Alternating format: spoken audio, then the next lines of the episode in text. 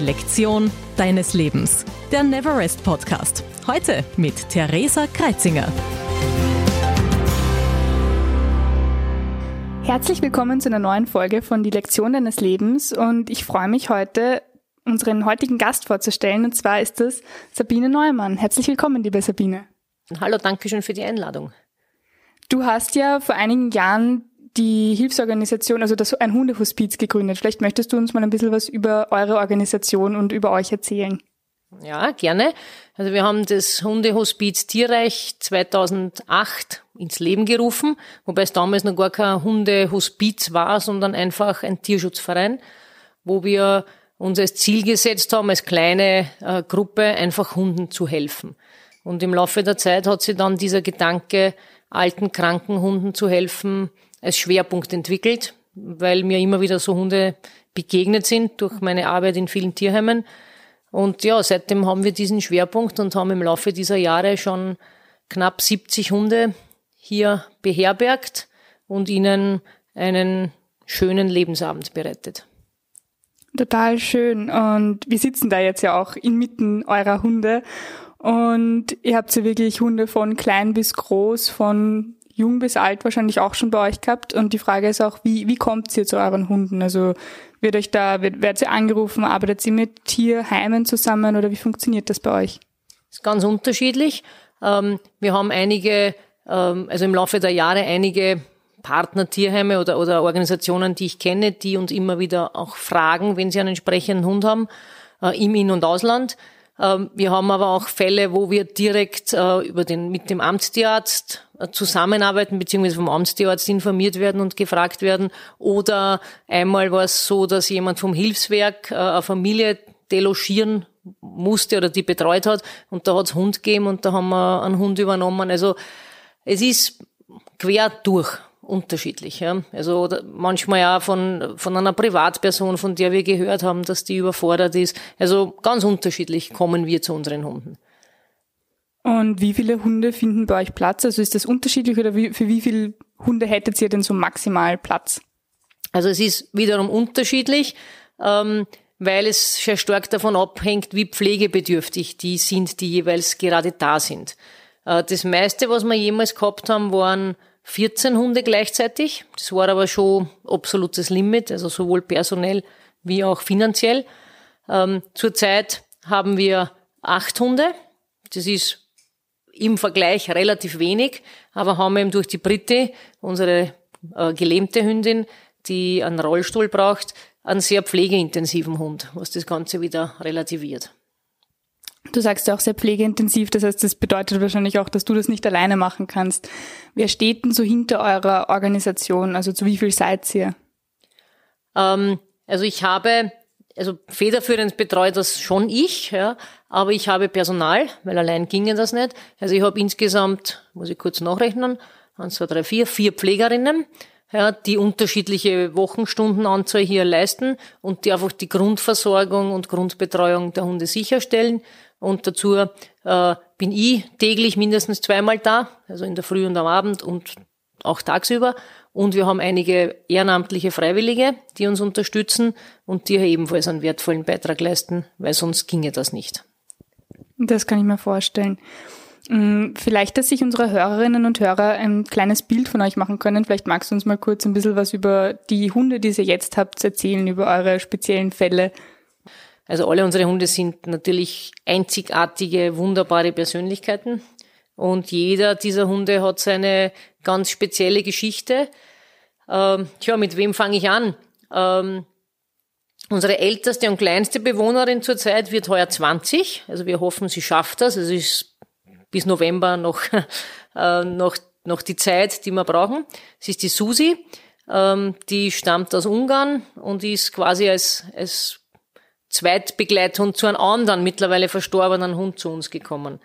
Ähm, Susi ist so ein kleines Zuckerhündchen, ähm, die einfach nur lieb ist, äh, ein zertrümmertes Beinchen hat, dass äh, wir schienen und grundsätzlich nur ganz gern bisschen, ganz klein wenig spazieren geht äh, und sonst einfach das Kuscheln hier genießt.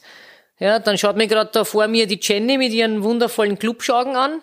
Ähm, auch unsere Jenny stammt aus Ungarn, ist 16, hat ein schweres Herzproblem, ähm, hat ein, äh, eine chronische Darmentzündung und vor wenigen Wochen ist bei ihr diagnostiziert worden irgendein Tumor auf der, vermutlich auf der Leber, den wir jetzt symptomatisch behandeln und ihr hoffentlich noch ein bisschen Lebenszeit geben können.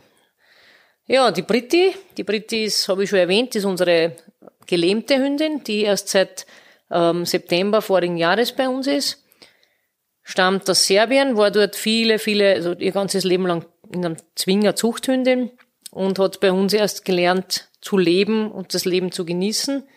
Und mit ihrem Rollstuhl düst sie mittlerweile wie so eine wild gewordene Oma, also Britti wird heuer zwölf, äh, durch die Gegend und hat echt Lebensfreude gewonnen.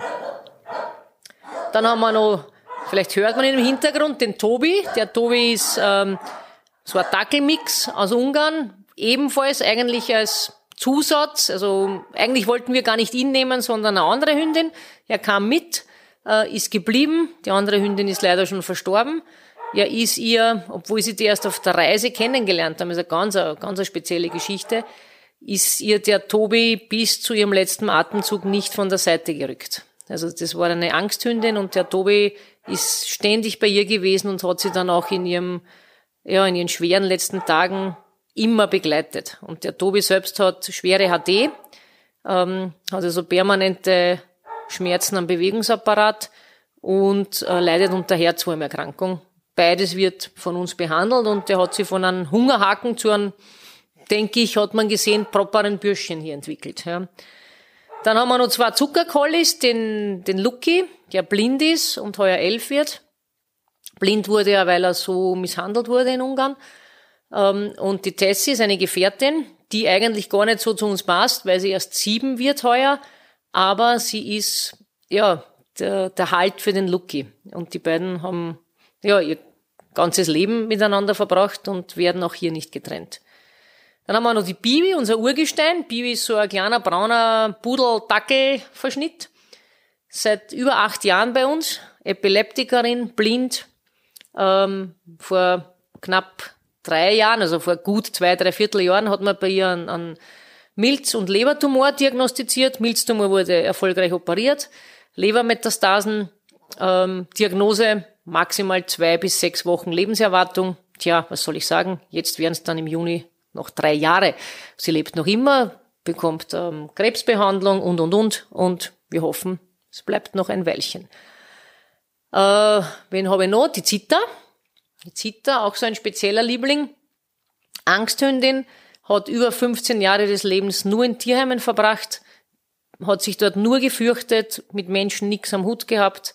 Jetzt bei uns läuft sie in der Gruppe mit, äh, spricht mit uns, fordert ihre Schnüffelboxen, das sind Schachteln gefüllt mit Papier und Leckerchen ein und hat echt gelernt, dass das Leben auch schön sein kann. Ich glaube, jetzt habe ich keinen vergessen. Die Art und Weise, wie du über deine Hunde sprichst, das, da merkt man einfach, dass da extrem viel Herzblut drin steckt und auch, wie du dich über die Fortschritte und halt über die Fortschritte freust und eben auch mit ihnen freust, wenn es ihnen dann besser geht. Aber das kostet schon viel Zeit, oder? Ja, ja es kostet äh, viel Zeit, die ähm, also eben die normale Arbeitszeit der, der Pflegerinnen. Und für mich, also ich bin zusätzlich zu meiner Arbeit, ich habe eine Hundeschule, ähm, bin ich sicher am Tag mindestens drei Stunden auch hier noch äh, beschäftigt, also wo ich rein hier vor Ort bin. Und dann kommt natürlich noch dazu, was man halt so braucht, dann Homepage-Betreuung, Facebook, äh, administrative Dinge, die ich überwiegend auch selbst mache. Also wir haben da kein Personal oder etwas für sowas. Also das heißt, man ist da zu einem Fulltime-Job, also sprich zu einer eigenen Firma, hat man eigentlich nur eine zweite. Und das natürlich ähm, sieben Tage pro Woche und 24 Stunden am Tag, weil Notfälle halten sich nicht an, an irgendwelche Büro- oder sonstige Zeiten. Na sicher, das glaube ich. Und sicher auch spannend für unsere Hörerinnen und Hörer ist, wenn man da auch so die Geschichten der Hunde hört und wenn man sieht, wie viel Arbeit und Zeit ihr da auch hinein investiert, wie man, wie man vielleicht helfen kann, wie man euch unterstützen kann? Was uns tatsächlich am meisten hilft, ist finanzielle Unterstützung, weil, ähm, wie man sich vorstellen kann, sind natürlich alte, kranke Hunde sehr kostenintensiv. Ähm, also wir, sie bekommen bei uns sehr viel einfach an sinnvollen Medikamenten, an Futterzusätzen, Äh, die bekommen alles, was sie brauchen an Tierarztbehandlungen. Oftmals sind eben dann auch schwerere Operationen notwendig. Also wir haben ähm, Fixkosten pro Monat von 4000 Euro, die wir zum Teil aus unseren privaten Mitteln aufbringen äh, und zum Teil aus Spenden von, von tierfreundlichen Menschen. Und ja, das ist schon ein ziemlicher Brocken Geld. Das kann ich mir vorstellen. Ja, das, das Spendenkonto findet, findet ihr natürlich auch auf unserer Homepage, also da könnt ihr gerne spenden. Und wir sitzen da gerade ja bei der, äh, bei der Magnetbettbehandlung. Führt sie das bei allen euren Hunden durch oder nur bei speziellen Fällen oder?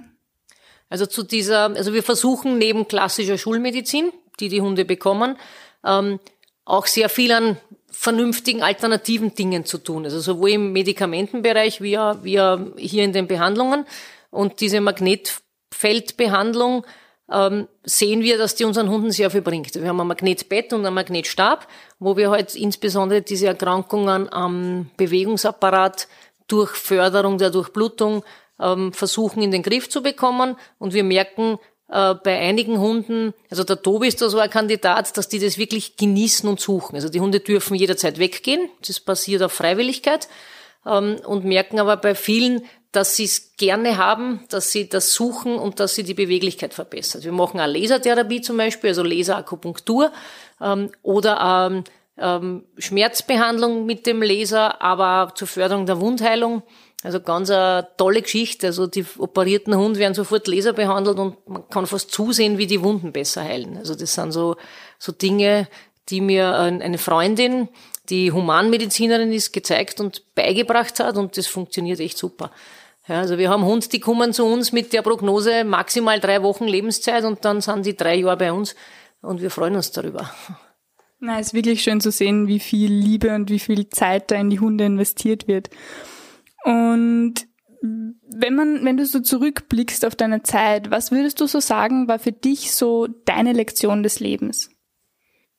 Meine Lektion des Lebens.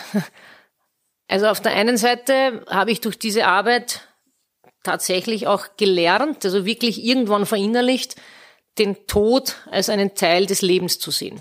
Ja, also dieses, wie es bei uns halt so üblich ist, den Tod komplett zu verdrängen, nicht darüber nachzudenken, den Tod als Schreckliches zu sehen, das hat sie schon sehr stark gewandelt, weil ich hier sehe und begreife, dass es nicht die, die Dauer des Lebens ist, also nicht so sehr die Quantität, sondern die Qualität ist. Und eben viele dieser Hunde, die zu uns kommen und nur wenige Wochen haben, wo man dann trotzdem mal bemerkt, das hat gereicht für diesen Hund, um zu sagen, das Leben war gut, um letztlich mit dem Leben der Welt, den Menschen versöhnt zu sein. Also das ist schon was Beeindruckendes, wenn man das sieht. Ja?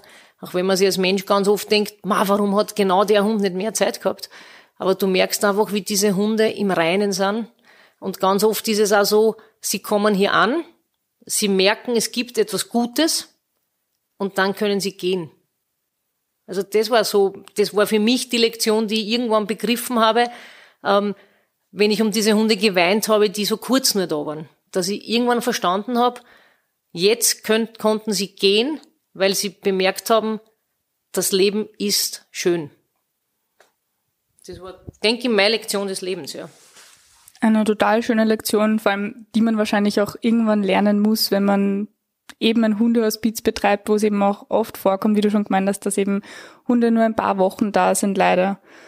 Und man sieht auch wirklich, wie viel Freude den Hunden bereitet. Also wenn man sich euer Areal anschaut, ihr habt ja wirklich euch was total Großes da auch schon aufgebaut. Wie habt ihr das geschafft? Habt ihr das alleine gemacht oder?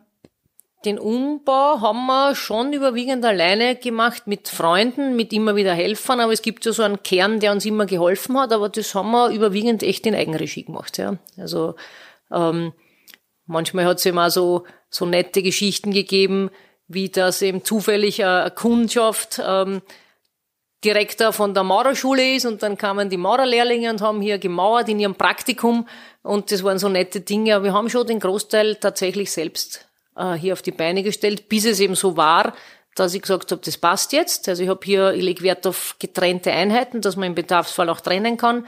Jede dieser Einheiten hat dann einen Außenteil, einen Gartenteil, also dass jeder Hund immer auch raus kann.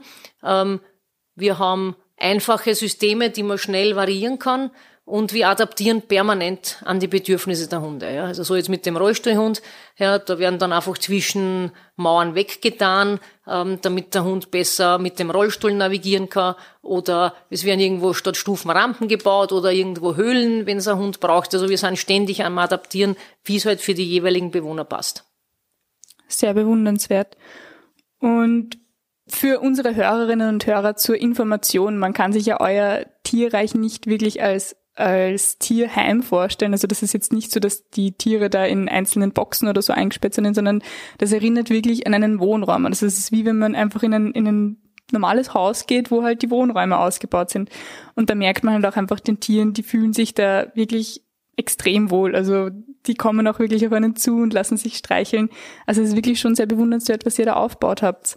Also wirklich vielen, vielen Dank, dass ich heute auch da reinschauen durfte, dass ich vorbeischauen durfte, dass ich mir das auch anschauen durfte und auch vielleicht meinen Hörerinnen und Hörern ein bisschen einen Einblick in euren Alltag geben durfte, weil das sicher für viele total spannend ist, weil dieses Projekt ist ja kein alltägliches Projekt, das ihr da wirklich aufgebaut habt.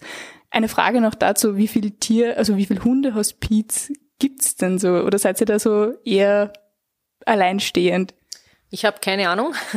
ähm, es, äh, ich denke, es gibt schon, also über Facebook merkt man ja so Dinge, es gibt verteilt verschiedene so Alterseinrichtungen und Hospizeinrichtungen, aber ich habe keinen Überblick, ich, ich weiß es nicht. Ja.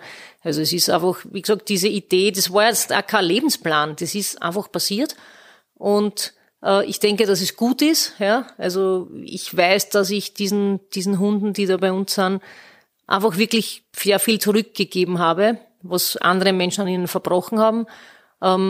Aber wie viele Einrichtungen dieser Art es gibt, ich weiß es tatsächlich nicht. Ja.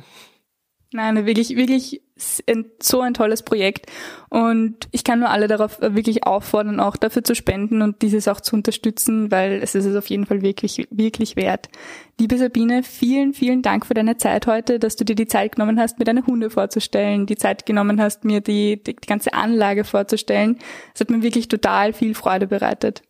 Sehr gerne. Ich danke für das Interesse. Und ja, vielleicht verliebt sich ja der eine oder andere in einen unserer Hunde und möchte für ihn Pate sein oder sonstiges. Also es gibt da immer Möglichkeiten, unseren Hunden auch ein bisschen nahe zu sein. Dankeschön.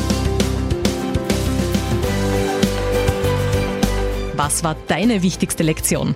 Schreib uns an lektion@neverest.at.